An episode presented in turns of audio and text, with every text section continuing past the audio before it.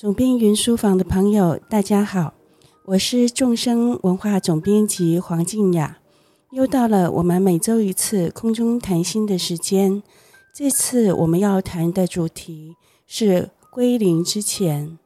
归零之前，大家会不会觉得这个题目有点奇怪？什么叫做归零之前？且待我慢慢道来，因为我们要讲一下缘起。缘起就是。我们要在十一月三十号礼拜三晚上开始，连续八个礼拜三晚上要举行以爱阅读归零这样一个线上课程。那这是前阵子以爱阅读微细声系列的第二本书，我们要陪大家在线上一起读名就人不切的归零。遇见真实这本书，所以我们今天的主题叫做“归零之前”，需要在这系列的线上课开始之前，先谈一谈为什么会有这系列的课的缘起，以及我跟这本书的特殊因缘。因为这本书对我来讲是一本感情特别深的书，也因为我个人的因缘的关系。其实算是某种程度的参与了这本书从零到一的过程，所以也是请大家分享我的故事，听听我分享一下，在明就仁波切二零一一年开始他的四年半的山野行脚闭关之前，其实在二零一零年的冬天。我们就跟着仁波切一起走路，爬上喜马拉雅山，走了八天。光是回奴日仁波切童年故乡的过程就走了八天。后来到了奴日，又继续东爬西爬，爬了五天。所以在那十五天的过程里面，我们等于参与了归零遇见真实的前行。其实仁波切是。为他第二年的山野行脚闭关在做准备。那当然，当时在二零一零年冬天的时候，我们是不知道这件事情的。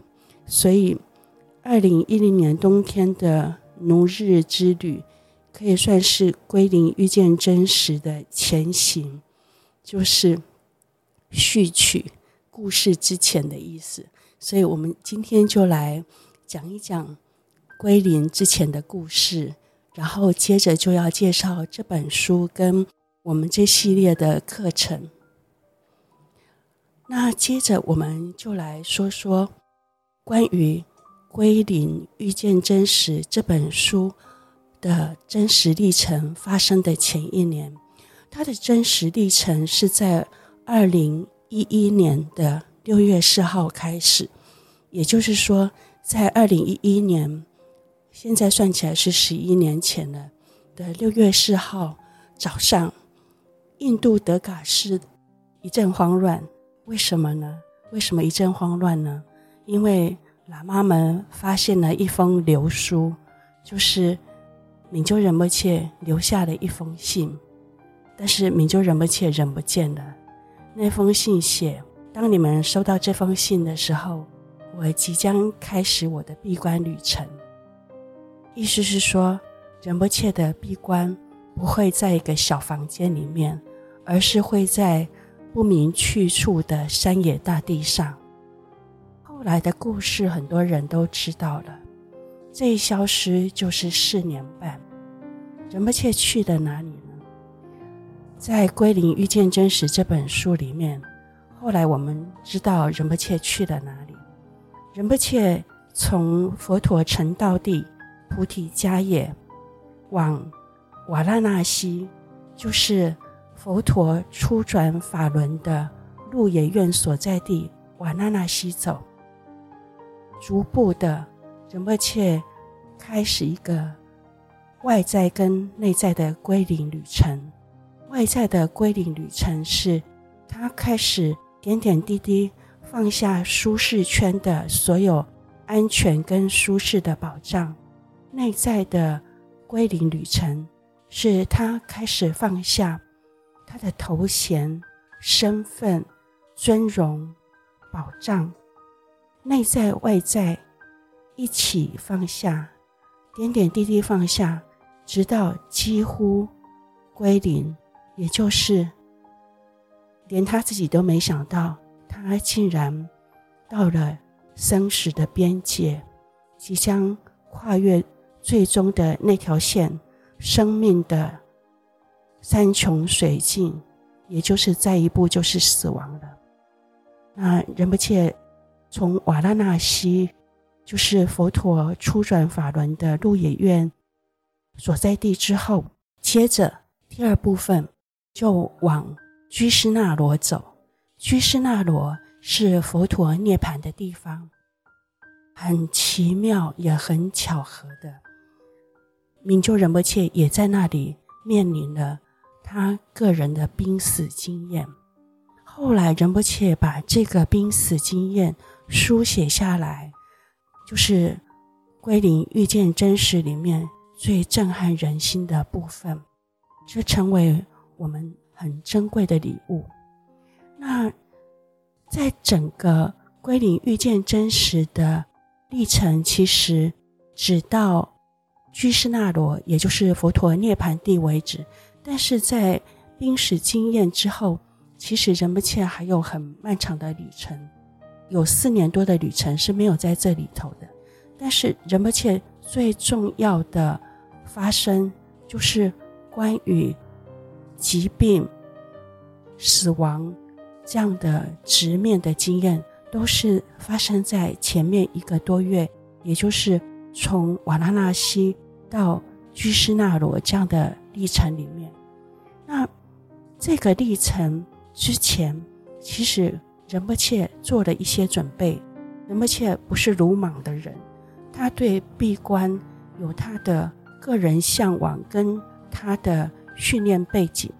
仁波切对于行脚闭关的向往，其实来自于他小时候，也来自于。这个传承所给他的引导，小时候，也就是仁波切年纪很小的时候，其实他就跟他的父亲竹谷无惊仁波切说过，以后我也要去做山野闭关行脚。那竹谷无惊仁波切跟他说，如果你想做，就去做，但不要告诉任何人你在哪里。这个。提醒仁波切记得很清楚，所以在二零一一年六月，仁波切果然就这么做了。他留书出走，没有告诉任何人他要去哪里。那他另外一个启发是来自于他的上师纽修堪仁波切。纽修堪仁波切在《归零遇见真实》这本书里面有提到这个情节，就是。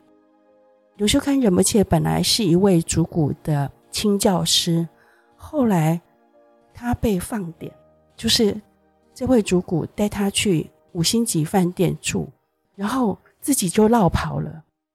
钮修堪仁波切在这个五星级饭店里面等了两天，他终于认清楚他被放鸽子的事实，就跑去找这个五星级饭店的经理说。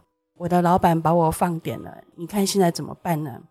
下场就是他去洗碗，他洗了好久的碗，然后寺院的人终于发现钮修堪仁波切不见了，然后找到他，帮他把钱付了，他才终于停止在五星级饭店洗碗，以解决他的消费。那在那个之后，钮修堪仁波切忽然有一个领悟，觉得他不想再这么过下去了。然后他就开始他的山野行脚闭关，他开始变成一个苦行僧，就是混迹在印度苦行僧行中，以大家都不认识的身份，在苦行僧群中修行。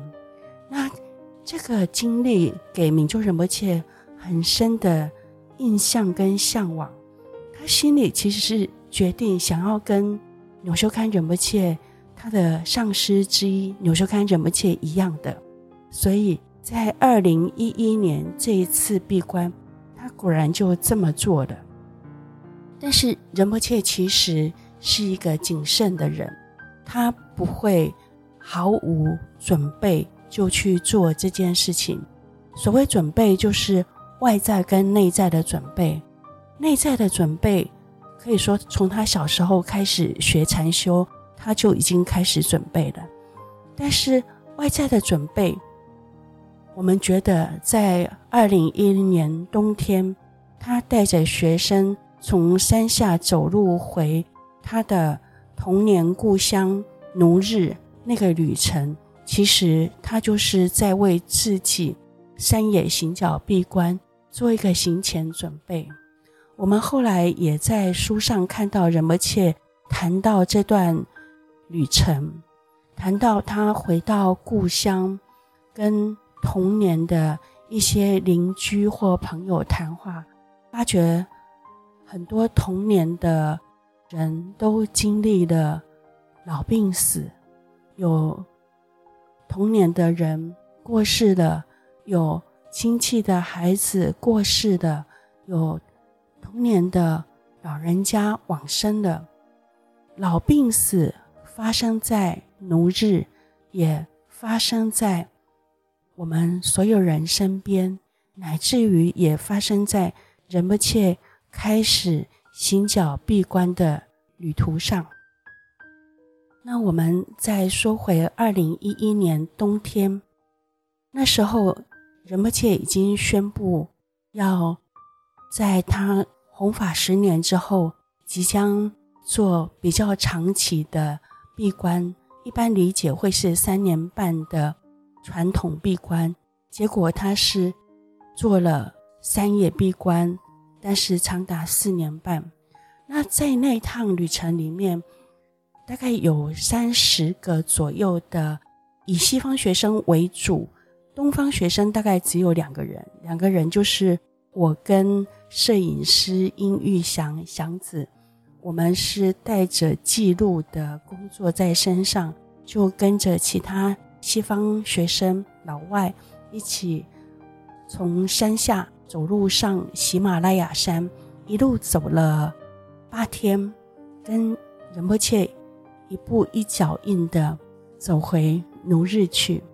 那这个旅程，因为印象很深刻。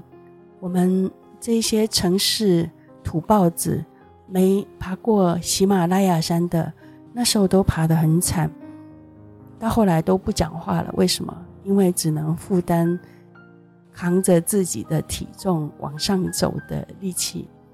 我们的行李还有帐篷、食物，其实都在鼓励雪巴人身上跟驴子身上。那当我们到搭帐篷的地方，就是当天晚上可能可以露宿的地方，可能是一个河谷，也可能是一个马场。马场就是平常放马的地方，通常会发觉那个帐篷是湿的。为什么？因为驴子或者是马其实方向感不特好，然后山里头的不管是吊桥或者是小路都非常小的。所以那些驴子经常掉到河里去，帐篷湿的，就是他们掉到河里，然后被古力雪巴人拉上来，然后就在那里晒帐篷。所以当我们到的时候，通常就是帐篷湿的，驴子湿的，只有我们累个半死，瘫在地上喝着那些雪巴人送来的热茶。这样的旅程在八天后到达奴日。到达仁波切跟他的外公扎西仁波切，还有他的妈妈一起在奴日度过九年的故乡之后结束，但是这个结束指的是回乡的路途结束，但朝圣的路途并没有结束。接着仁波切也带着我们。到更高的，差不多海拔有三千五百公尺的莲师山洞去朝圣。那冬天十二月，我们是十一月下旬走，走到的时候已经十二月了。十二月的莲师洞，那真是大地一片都是冰雪封冻，湖上面有风吹过被冻住的痕迹。为什么被冻住？因为天气太冷了，冷到风吹过湖上，湖水会在掀动一半的时候被冻起来。我们还看得到那个湖水被风掀动而冻住的痕迹。那在那个叫做不烟的莲师山洞，我们在那里举行了会供，举行了法会。那这是一个非常印象深刻的旅程。后来在第二年，差不多才过了半年，仁波切就不见了，不见了，就是流书出走了，正式展开他的山野行脚闭关。我们才恍然大悟，发觉前一年冬天的奴日行脚之旅，原来。某种程度算是仁波切的场勘，就是勘察场地。那所以我们接着就觉得，那仁波切不见了，应该是跑回奴日了吧？是沿着喜马拉雅山去开始去那些密勒日巴大师跟莲师加持过、修持过的圣地去行脚吧。于是我们就心心念念想要去。喜马拉雅山上跟仁波切相遇，相遇的想法有点天真好笑，但那时候还真是这样想，所以我竟然去了奴日两次。第二次是在二零一二年，就是在二零一一年仁波切就消失，开始他的行脚闭关之后，因为我一心一意的相信仁波切一定在喜马拉雅山上。所以我又去了第二次的奴日。那去了第二次的奴日，有一个合理的说法是，仁波切曾经说过，你们一定要在夏天的时候再来一次奴日，因为冬天的奴日是灰白的，都没有草也没有花，但是夏天的奴日百花齐放，像净土一样。我也记得这个话。那为了《行脚》这本书的需要，我们的确需要一点圣地的色彩，我们需要夏天的奴日风光，所以在二零一二年的五月，我们又去了一趟奴日。但是其实心里揣着一个天真有趣的小小的心愿，就是在山上跟。仁波切相遇，我们甚至还又跑上去那个莲师洞，就是为了跟仁波切相遇。那结果相遇了没有呢？当然没有。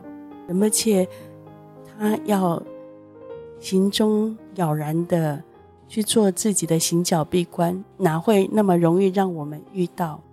但那一趟的奴日夏日之旅。我们的确见到像净土一样的奴日，满地的彩色繁花，还有我们所住的民宿的后面有三道的瀑布，清澈见底，没有上鞍的白马在河畔喝水，那个都是我们光靠想象没有办法想象的。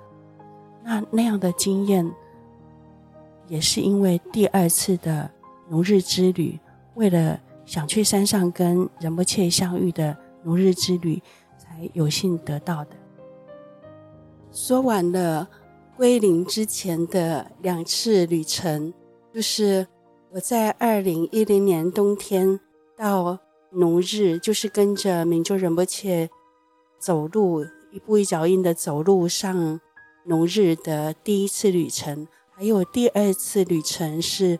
仁波切已经去闭关了。我们在二零一二年的夏天，嗯、自己上去农日。这两次旅程之后呢，接着我们要来说说《归零遇见真实》这本书本身。这就是仁波切记录他在这四年半的旅程一开始的一个多月发生的事情，但是那也是最重要的经历之一，因为中间包括了一次真实事件的濒死经验，这也是大家都听说但不太知道细节的。书里面其实有非常清楚的交代，包括外在跟内在发生了什么事。非常难得的有人帮我们介绍他从生死边界穿过去再回来的经验，这对我们来讲都是一次非常难得的分享。那话说回来，这本书的名字为什么叫做《归零遇见真实》呢？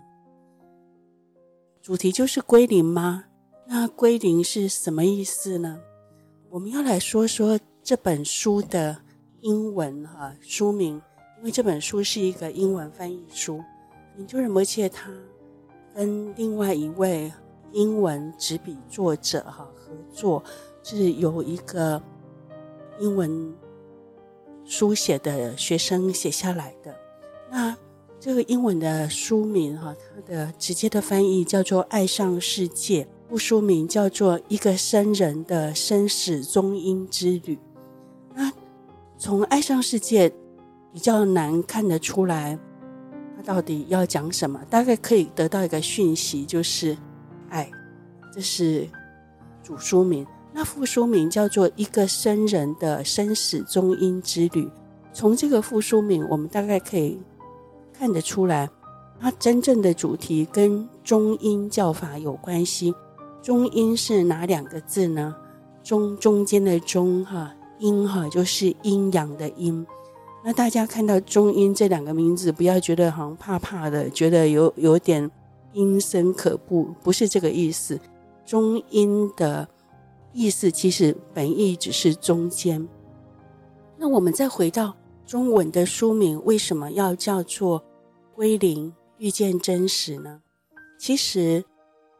在出版的世界里面，英文书名跟中文书名哈不需要一样，这个是大家都接受的通则。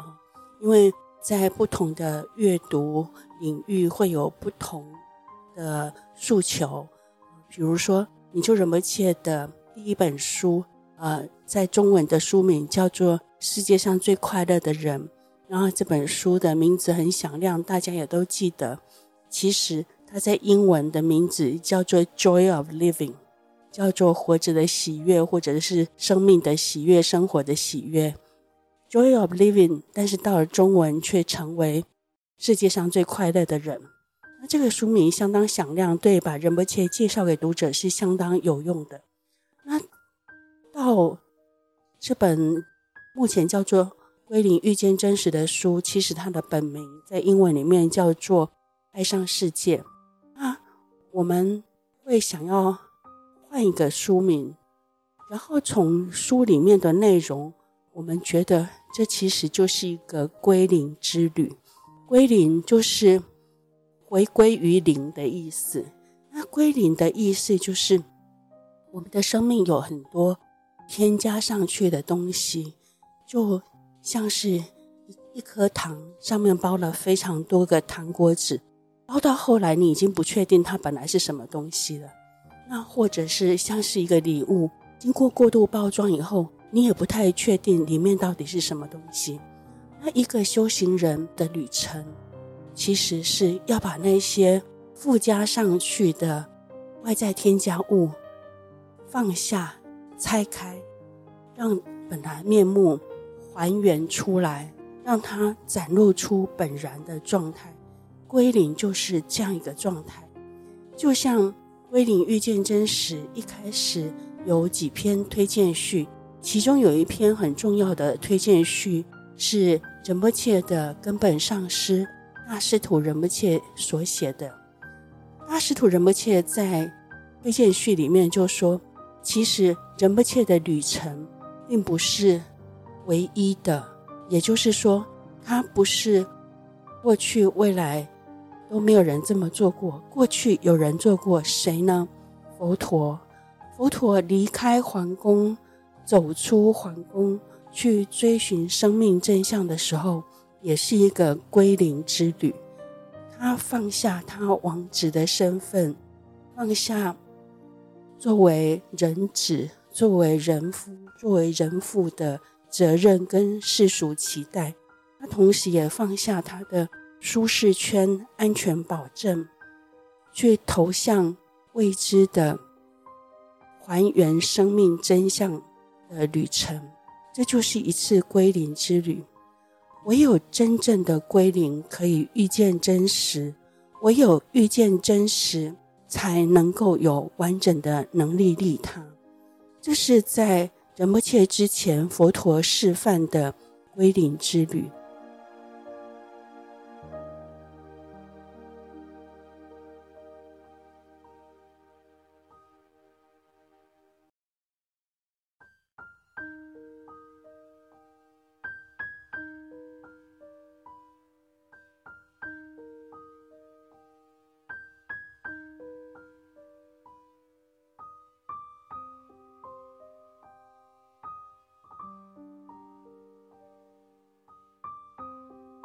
而且作为一个佛法的修行人、佛法的上师，他也向往着这样一个旅程。所以，我们发觉仁波切在二零一一年六月的时候，当他留书出走，他其实只穿着他的僧服跟少数的钱，这个少数的钱很快就用光了。所以他是在一个不断的放下他外在的安全舒适的保障，放下他的身份，包括后来他甚至放下他的身份。如果大家读到《归零遇见真实》到差不多中间的时候，当仁波切到居士那罗的时候，有一天他就换下了身服。这对他来讲是一个非常重大的决定，对他来讲像裸体一样，让他觉得尴尬、没有安全感。因为僧服以前带给他的，其实不只是戒律，它还代表一种荣誉、责任感和保护。那有一天，当他决定把僧服脱掉，换上印度苦行僧的。那个橘色袍子对他来讲尴尬的就像裸体一样，因为他觉得很轻薄，风一吹动，好像身体都要露露出来。然后他面对小贩的对待也都不一样了。本来看见他会很恭敬供养他的人，看见他换上苦行僧的僧袍，开始露出有点不齿的表情。我们可以理解世间人大概觉得说。你怎么可以这么轻易的改换你的信仰？但是这是仁波切的一个历程，他借由放下外在的一些象征保护，代表他内在也在一层一层的放下这些本来添加上去的东西，即使这些东西是好的，不管是责任、荣耀，或者是呃保护、使命。总之，他要一层一层的放下来，一层一层的趋向内在的真相。所以，这是一个内在跟外在归零的旅程。那但是，这个归零的旅程是寻找真我。你可以说，这个真我，我们说答案叫做它就是佛性、如来藏或自性本性。但是，你光是知道这个最终答案是没有用的，因为那是一个脑袋的答案，它不是心里的答案。心里的答案就是你要用生命跟这个答案真正合而为一，而不是在头脑里面得到一个知识性的答案，说所谓的我就是真正的我，就是佛性如来藏，就是自性本性。它必须穿越。层层剥离外在的标签、包装、负担的过程，才能够真正的趋近那个真我。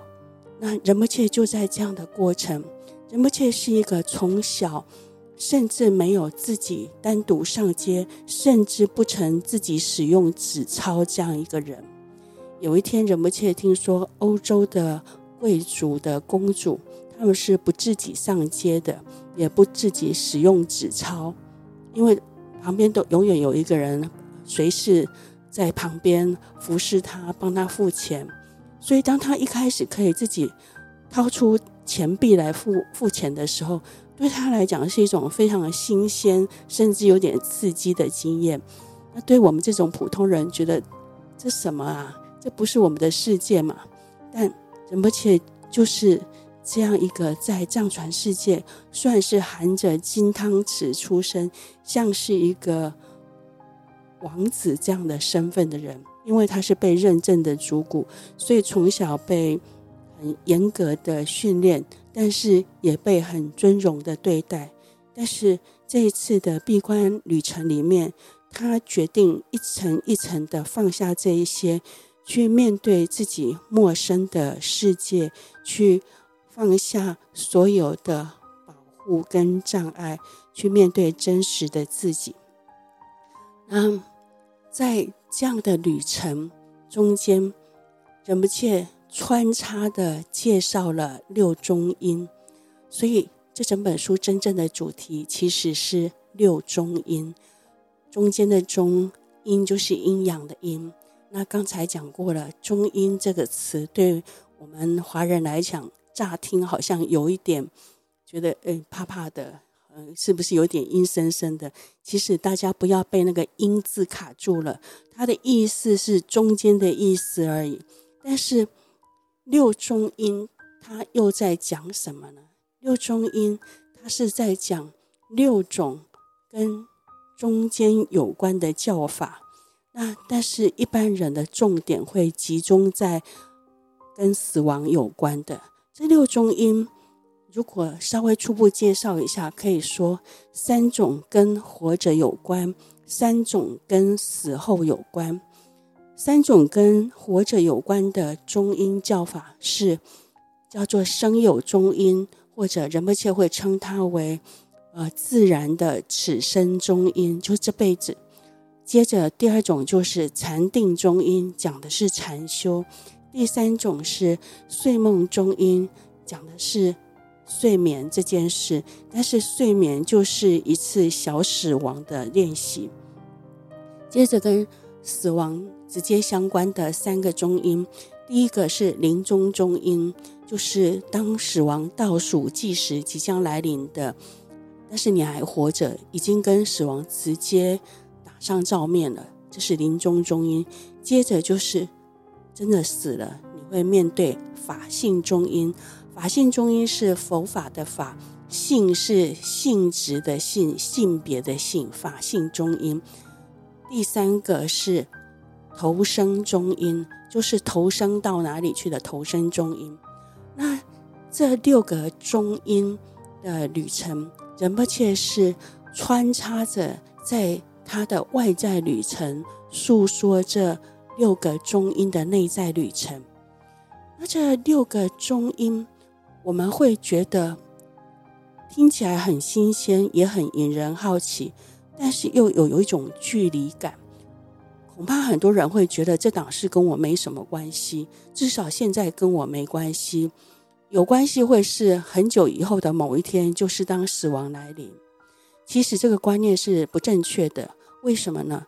我们此刻就在中阴当中。我们在哪一种中阴呢？我们在第一种中阴。就是生有中阴，生有中阴哪两个字呢？生命的生，有没有的有，它的意思就是你活着的这辈子，从生到死之间，就叫生有中阴。那这个中阴看起来好大一个。如果说中阴的本意是中间的意思的话，这个中阴好大一个，看起来是六个中阴里面最大一个。但是其实我们。最常忽略的却是这个中阴，它大到我们看不见，无从下手。那我们要怎么样掌握这个中阴呢？当下，关键字是当下。只有我们活在当下的时候，才能掌握生有中阴，就是此生的自然中音。那当我们能够掌握此生的自然中音的时候，要做一件事，它是一把钥匙，它可以让我们掌握住整个六中音。哪一把钥匙呢？第二个中音，禅定中音。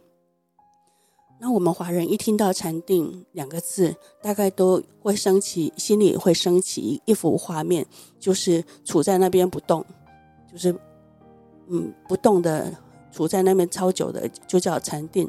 其实不是那个意思。禅定中阴的重点在禅修，也就是说，要学习禅修，要训练自己的心，让觉知回到当下。要让自己有能力在生命的任何阶段都保有觉知，这样子就拥有掌握六个中音的能力。所以，整个六中音的关键在禅定中音，也就是说，学习禅修。明就仁波切说，禅修的关键字就是觉知，能够掌握觉知，所缘境转换就。不再那么重要，就是你可以从简单的所缘境对境到困难的所缘境。对我们来讲，最困难的所缘境，应该就是身体不由自主的时刻。身体不由自主有几种时刻，一个是每天都会经过一次的睡眠，另外一个是一生会经过一次的死亡。那接着我们就要拿。禅定中阴所学习的禅修，训练自心跟觉知同在的能力，带到睡梦中阴，也就是我们每天都有机会练习一次的睡梦中阴。我们要练习，在这个所有的中音教法上师都会告诉我们，它就是一个小死亡。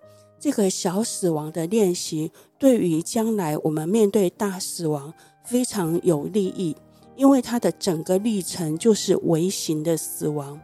在我们即将入睡的时候，我们会经历类似大死亡，就是真正的死亡来临的时候，会面临的五大分解，就是地水火风空的次第分解。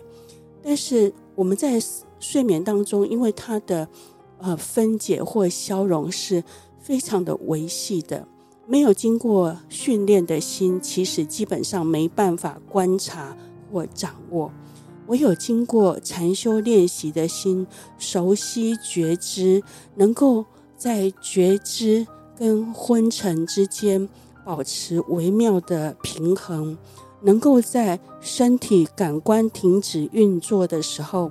让觉知还能够保持清明运作，有这样能力的人，才会有办法练习睡眠禅修或睡梦禅修。那睡眠禅修或睡梦禅修其实分成两种，就是如果你睡着以后没有梦，那那个时候叫做睡眠禅修，那叫做无梦的光明。那如果有梦的话，就是梦禅修，就是要梦中认出梦境，这是两种不同的禅修法。但是相同的是，都要把觉知带入睡眠之后的心事。睡眠之后，让身体的感官停止运作，让心继续保持放松自在而鲜活。这有没有可能听起来像神话或者是童话？觉得说是人怎么可能做到这一点？是可能的，而且是做得到的。经过训练的心就做得到。那明就仁波切曾经教大家说，如果你的睡梦禅修，呃，睡眠禅修是成功的，醒来有两个征兆。我刚刚讲的是睡眠禅修，就是无梦的睡眠禅修，有两个征兆。一个是没有梦，第二个征兆是你醒来的时候就在禅修中醒来，整个人是会常会感觉非常的呃鲜活，会很清明，而不会觉得睡得糊里糊涂，然后还会很想赖床这样子。那如果是梦中之梦，那这就是另外一种情况。梦中之梦是虽然有梦，但是我们可以认出梦，认出梦之后还可以转化梦境，这是梦禅修。所以睡禅修跟梦禅修是两种不同的禅修，但是它一样要有的功夫，都是让觉知能够穿越醒跟睡的边际，就像是生死的边际。觉知仍然继续鲜活地运作着一样。当身体不管是在睡着或死后，感官已经不运作的，但是心的觉知它继续保持稳定鲜活。那么，不管穿越梦境或穿越生死的边界，它都一样可以继续。让我们的心保持稳定，跟避免陷入昏迷。那这就是归零遇见真实真正的主题。只是说仁波切并不会把它写成像是一个教科书那样子，以一个中医一个中医来定定章名。所以大家得在仁波切真实的外在旅程当中去爬输出。他在哪个旅程里面介绍哪一个中阴？但是六个中阴都有介绍，而且后面我们会发觉仁波切花了非常多的篇幅在介绍临终中音，也就是仁波切当他到佛陀涅槃地居士那罗的时候，因为吃坏了肚子，他开始仁波切钱用完了，然后也如他自己的期待。他开始乞讨，那乞讨到的东西，因为可能不干净，所以他就吃坏肚子，看起来是非常严重的急性肠炎，或者是呃下痢。下痢就是一种很严重的腹泻。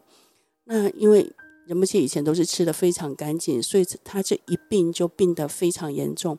很快的，他在拉肚子五天后，他就开始进入。弥留。有一天，他发觉他的四五大开始分解，因为仁波切是教导呃中英的老师，他也在官房里面修持过那洛六法，对于气脉明点的状态是非常熟悉的。他发觉他自己开始进入五大消融的历程，也就是他发觉自己地大。开始融入水大，水大开始融入火大，火大开始融入风大。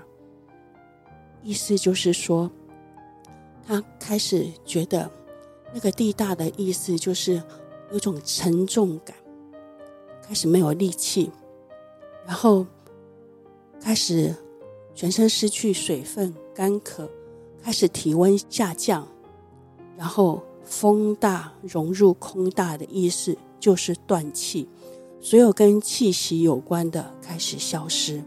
最后，他发觉自己从风大融入空大，也就是进入医学死亡了。如果这个时候有医生在旁边，他就会开立死亡证明书了。那到这个地方，大家一定很紧张。接着发生什么事呢？那仁波切做了哪一些准备？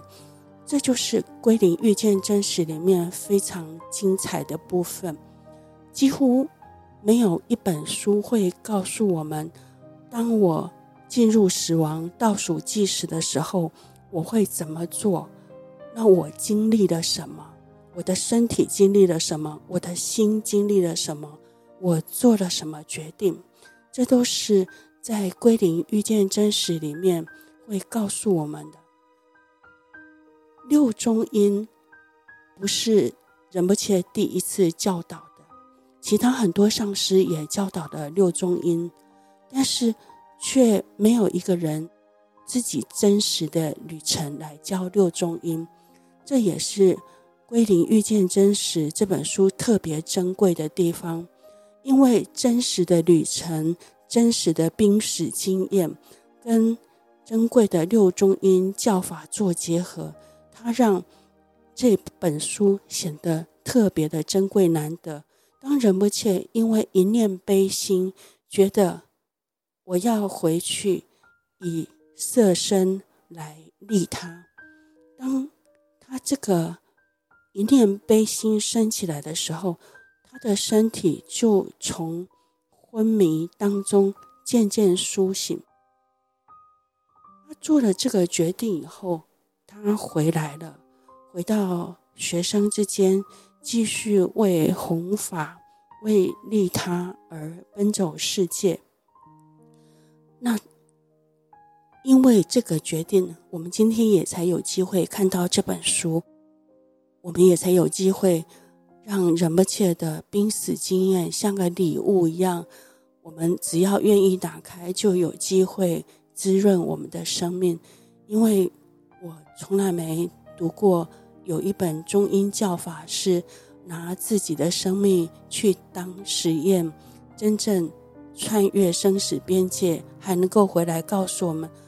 那时候我发生了什么事？那时候我怎样练习中阴教法的？所以真的好珍贵，所以也希望有机会大家一起来读这本书，一起分享大家练习六中阴教法的经验。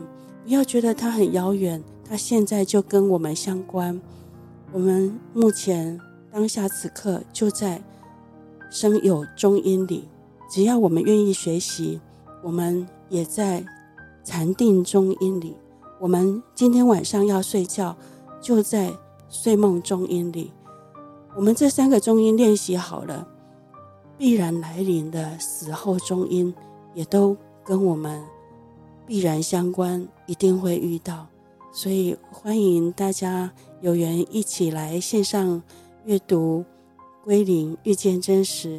这就是我们十一月三十号每个礼拜三即将开始连续八周的以爱阅读归零的线上课程，欢迎大家一起线上共读，一起分享这样的文思修经验。那最后，我们还是要以一短作的禅修来结束今天的分享，因为今天。一开始我们分享了归零之前，呃，去龙日两次的爬山经验，所以今天我们来分享一下走路禅修，或者是传统会称为行禅。那不管你现在是在呃搭捷运，或在开车，或者是做家事，即使你不动，只是坐着听我们今天的分享都没关系。我们把方法。记起来，总会有走路的时候就用得上。那行禅或走路禅修要怎么做呢？我们一般都会说，先把身体的姿势调整好，要脊椎松而直，全身放轻松。那走路禅修呢，一样都可以保持同样的身体要点。我们走路的时候，还是让它脊椎是松而直的，全身肌肉也是放轻松。要稍微松松的提醒自己，把觉知带到当下。走路禅修，它是一个有焦点的禅修，就是一个有所缘境的禅修。那我们的专注注意力要放在哪里呢？有几个地方，一般会建议放在脚底，就是你在走路的时候，松松的把注意力放在你的脚底。因为你在走路，所以这个脚底是会移动的，没有关系，你就注意力松松的放在脚底。那你也可以放在全身，就是整个身体，就是以整个身体作为所缘境来走路。那你也可以缩小范围，放在摆动的两手，都可以。一般建议就是可以放在这三个锁缘境，脚底。全身或者是摆动的手，那就这样子放松的走，保持当下的觉知，这个就是走路禅修。我非常喜欢走路禅修，不管是每天黄昏的散步禅修的时候，都会练习走路禅修；在朝圣去绕塔的时候，也都会做走路禅修。走路禅修是我最喜欢的禅修之一，因为它会保持鲜活感。你在走路的当下很难昏沉，既有觉知，又有当下的鲜活感，还运动到身体，所以它真的是一举多得的好禅修。今天的分享就到这里，放下放松，让心休息，找回最好的自己。总编云书房，我们下周见。